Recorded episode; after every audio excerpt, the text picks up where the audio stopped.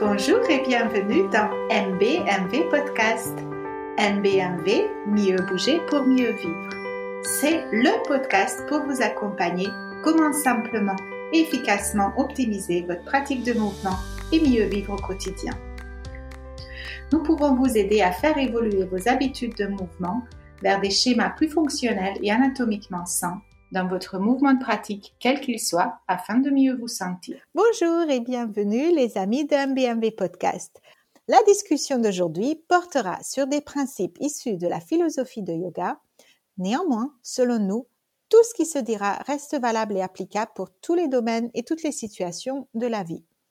Un des enseignements principaux du yoga est ce qui est traduit comme non-violence, ahimsa, du mot sanskrit. Énormément de ressources sont facilement disponibles et trouvables sur ce sujet. Dans la première partie de cet épisode, nous mettons l'accent sur l'application concrète de ce principe quant à la pratique de mouvement et ensuite, dans la seconde partie, de nos vies et nos sociétés au sens plus large. En Occident, la signification d'ahimsa a malheureusement l'habitude d'être déformée en fan de servir nos idées modernes de ce qui nous sert le mieux. Dans cette définition littérale, il signifie ne pas blesser et ne pas tuer. Il implique l'évitement total de faire du mal à toutes sortes de créatures vivantes, non seulement par des actes, mais aussi par des mots et des pensées. C'est ici que la confusion commence, parce que nous vivons dans une société où l'individualisme a été poussé à outrance, avec des sources extérieures employant intelligemment les médias qui nous dit ce qui est considéré comme bon ou mauvais de la manière la plus intime et personnelle.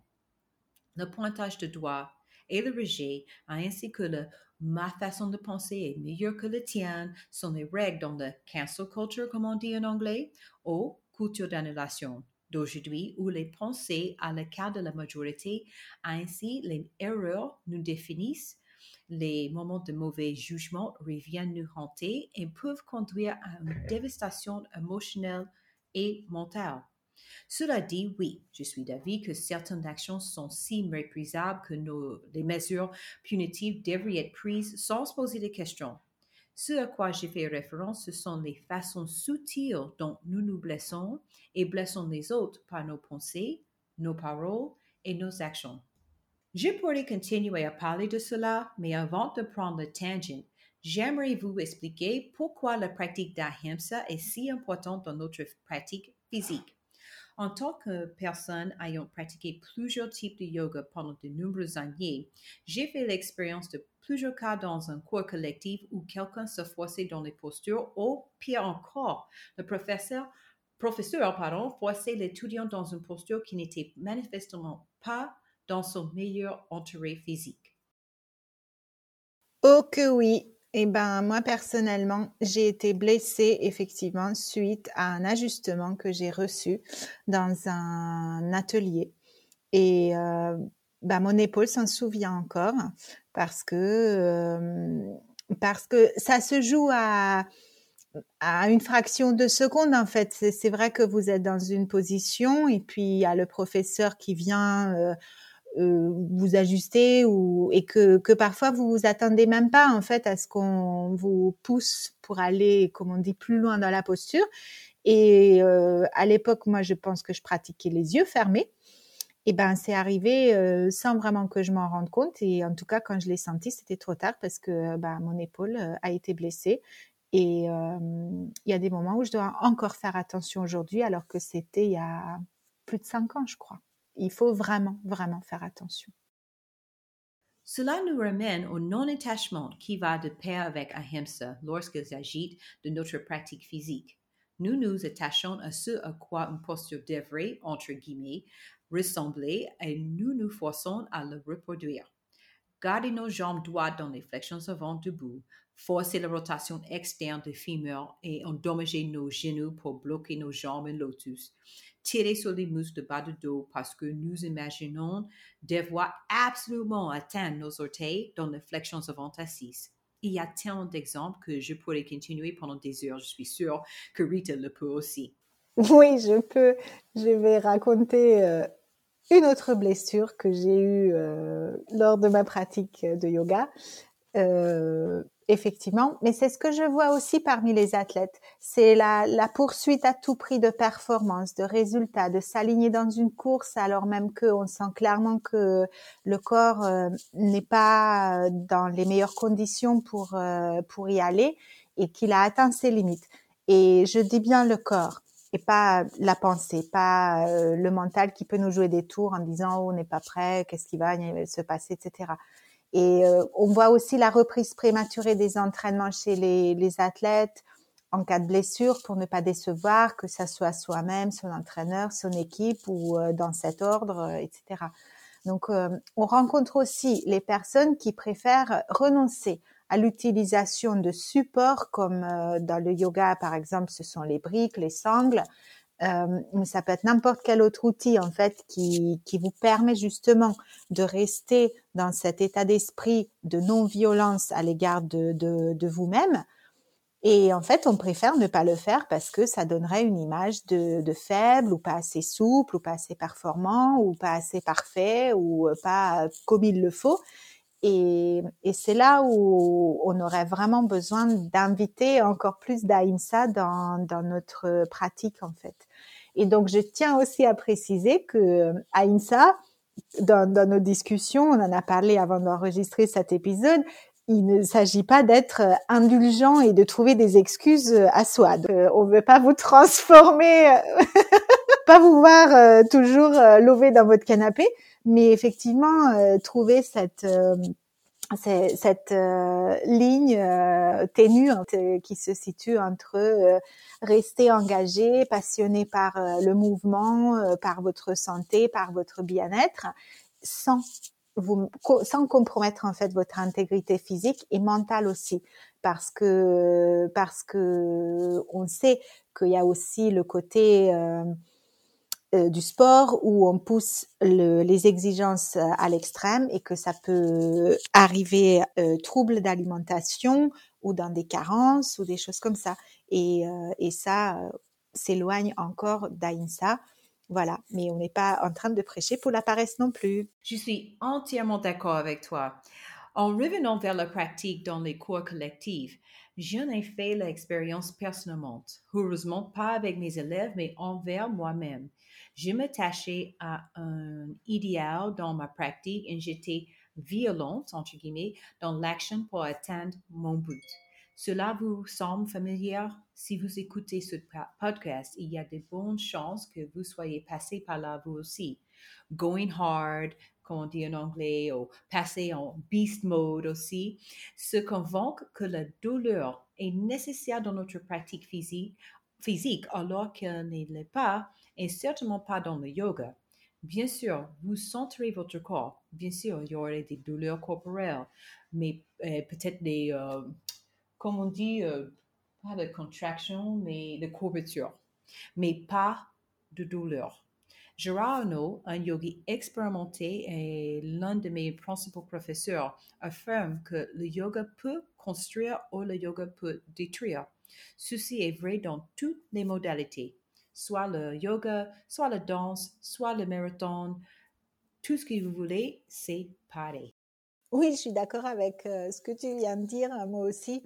Et cela me rappelle que j'ai pratiqué des étirements dès mon enfance et aussi à mes débuts en yoga de façon régulière où euh, on m'a dit de tenir des étirements plus ou moins longtemps. Et j'adhérais en fait au discours qui disait qu'avec le temps, ce serait moins douloureux, que je gagnerais en souplesse en échange. Et ce que j'ai gagné, ce n'est rien d'autre, mais une blessure.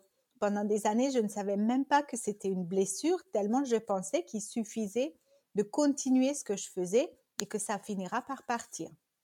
C'est lorsque j'ai débuté ma pratique avec euh, Lara et donc le lit que j'ai compris en fait que j'avais une tendinopathie. Donc c'est une inflammation du tendon à l'insertion d'un de mes ischios les ischios sont les muscles qui partent du bas des fesses vers les genoux. Et en fait, c'est une inflammation qui, qui est très douloureuse, qui est très très long et lent à guérir. Et c'est relativement euh, handicapant dans le sens où c'est très peu commode parce que dès que vous voulez tendre la jambe, en fait, ça fait mal, ça lance. Donc, que vous fassiez du sport ou que vous alliez vous balader le dimanche, bah, en fait, vous l'avez, vous la sentez. Et je vous raconte cette expérience car une des raisons principales, encore une fois, pour beaucoup d'entre nous à, bouger, c'est parce qu'on a envie de bien se sentir, c'est parce qu'on a envie de se faire du bien, c'est parce qu'on a, et, en aucun cas, j'imagine qu'on fait ça pour avoir mal. J'ai appris donc à mes dépens que ce n'est pas à n'importe quel prix que le mouvement de pratique doit se faire. Et aujourd'hui, en tant que professeur de yoga, je ne propose plus les ajustements de type aller plus loin dans les postures à mes élèves parce que j'ai été blessée moi-même par des profs. Parce que oui, c'est arrivé plus d'une fois. Nous ne sommes pas dans votre corps, il n'y a que vous qui savez ce que vous ressentez et c'est vous qui savez où sont vos limites. Et en tant que prof, nous, on doit le respecter et vis-à-vis de vous-même, c'est aussi Ahimsa en application concrète. D'ailleurs, les ajustements peuvent se faire aussi verbalement avec un toucher très léger ou aussi par une démonstration. Pour être tout à fait honnête, il fut un temps où j'ai été très friande de ces ajustements qui me permettaient en fait non seulement d'aller plus loin dans les postures, mais aussi d'en adopter certaines que je n'étais absolument pas capable de réaliser par moi-même sans l'aide des professeurs. Et que j'appréciais en fait d'expérimenter des sensations qui autrement n'étaient pas présentes. Maintenant, j'ai changé mon regard sur cette pratique et je, je passe mon chemin. Pour revenir à IMSA, pour les personnes qui ont une bonne perception de leur corps, ce sera naturel et facile de dire stop et de gérer ces ajustements qui pourraient aller au-delà de ce qui leur fait du bien. Après, il y a d'autres personnes qui ne sont pas aussi au clair de leur propre perception qui hésitent, qui n'osent pas ou qui ne savent pas bien poser leurs limites et qui préfèrent remettre leur autorité au professeur en pensant que ce dernier sait mieux ce qu'il y a de mieux pour elle. Dans ces cas-là, je dirais qu'il peut y avoir plus de risques pour qu'un ajustement finisse par blesser la personne. D'ailleurs, on peut transposer cette situation ailleurs que la pratique du yoga et voir que se démettre de sa propre autorité n'est pas toujours une bonne idée. Je voudrais aussi mentionner que ce n'est pas parce que l'on est capable de faire quelque chose que l'on doit forcément le faire. Par exemple, courir plusieurs marathons en très peu de temps, mettre sa jambe derrière la tête, etc. Je vous laisse imaginer d'autres exemples. Et je pense aussi notamment à des personnes très souples, que l'on appelle aussi hyperlaxes, ces personnes peuvent se faire mal sans s'en rendre compte, car chez elles, il y a des neurotransmetteurs qui sont manquantes et ces personnes ne ressentent pas la douleur quand elles vont au-delà de l'amplitude normale de mouvement, notamment de leurs articulations. Et donc, euh, pour ces personnes, ces ajustements dont on a parlé à l'instant sont plus dangereux parce que eux au moment où ils ressentent la douleur, probablement il y a déjà dommage qui est survenu au niveau de l'articulation.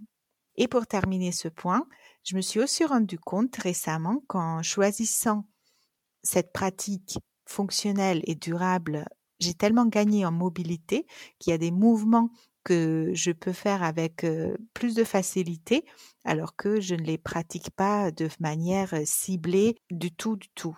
Et donc j'ai trouvé ça à la fois intéressant et, logique.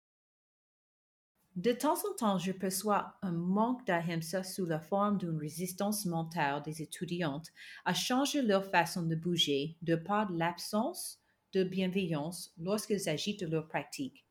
Les étudiants me disent littéralement qu'ils souffrent de douleur dans les bas de dos, mais continuent à faire des postures qui aggravent leur état et s'entraînent malgré la douleur en pensant qu'elle finira par disparaître d'elle-même, comme Rita a noté tout à l'heure, alors que c'est rarement le cas. Hernie discale, blessures d'articulation sacro-iliaque, blessures à l'épaule, contractures, déchirures partielles de, des ischios jambiers ou le yoga butt, et pauvres genoux. Oh my goodness, il y a beaucoup. Tout cela parce que nous nous attachons et nous forçons à entrer dans un mood. Si votre pratique ne vous apporte pas de la joie, si votre pratique ne vous construit pas et ne vous permet pas de vous sentir consciente, gentille et considérante envers vous-même et sacrément bien dans votre corps, alors que faites-vous? Qu'est-ce que vous pratiquez vraiment? L'année dernière, j'ai commencé à inviter les étudiantes à accueillir la gentillesse et la douceur dans leur pratique. La gentillesse et la douceur vers soi. Observez sans juger, pratiquez sans attachement. Votre corps et votre esprit intégreront les mouvements et leurs bienfaits beaucoup plus facilement. L'eau est-elle mieux absorbée par un rocher ou par l'herbe? Nous sommes déjà bombardés par la violence sous toutes les formes. Pourquoi l'inviter dans notre bien-être physique intime? Cela ne veut pas dire qu'il ne faut pas essayer de nouvelles choses. Faites-le. Essayez-les avec gentillesse, patience et présence. Punaise, je vous assure que ça change complètement le jeu. J'ai lu um, pas longtemps une définition sur le site de Srimad Raj Chandra qui dit que Ahimsa en vérité, bien que la non-violence semble négative, c'est un état extrêmement positif. C'est l'état d'amour absolu et complet. Et qu'est-ce que peut être plus positif que l'amour lui-même?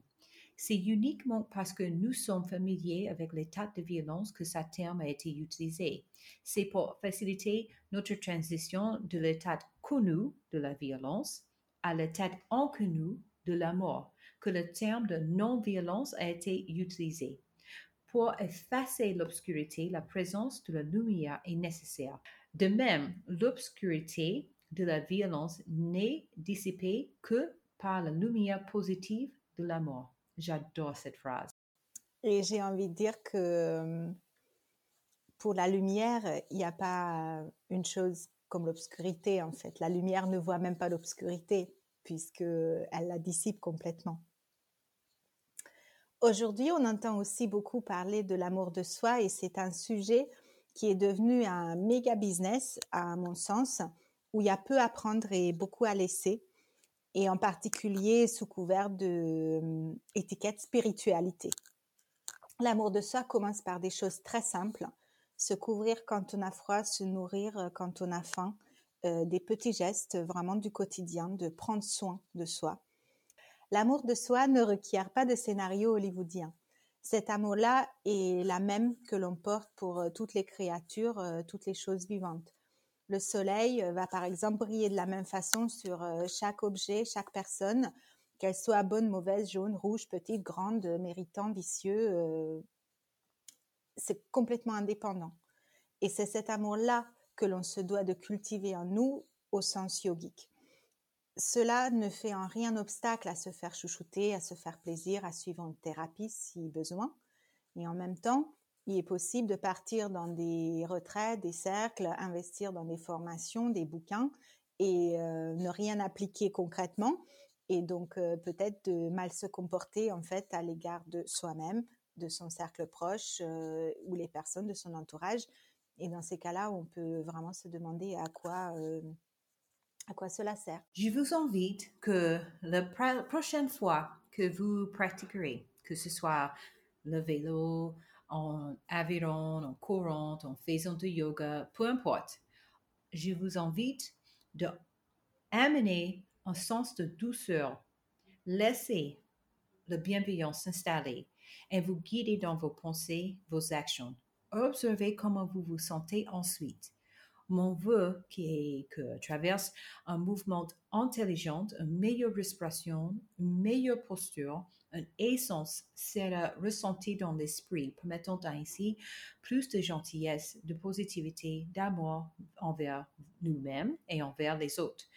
Comme nous l'avons déjà dit dans un épisode précédent, ce cheminement est très gratifiant et enrichissant. Alors, allez-y. Yes, fonçons, parce que euh, c'est comme ça que nous arriverons à faire régner l'amour euh, en soi et autour de nous et que le monde deviendra meilleur pour nous tous. Nous aurons le plaisir de vous retrouver chaque 10, 20 et 30 mois avec un nouvel épisode de MVMB, avec des ressources, astuces, exercices, des informations et plus de fun. Vous pouvez suivre Rita sur Instagram at blissbubble.rita et moi, on tenait sur Facebook Dancing Yogini Yoga et Danse. Si cet épisode vous a plu, pas de stress, les autres arrivent. En attendant, pensez à partager MBMV podcast avec vos amis qui pourraient eux aussi en bénéficier. Merci, et à bientôt, les amis.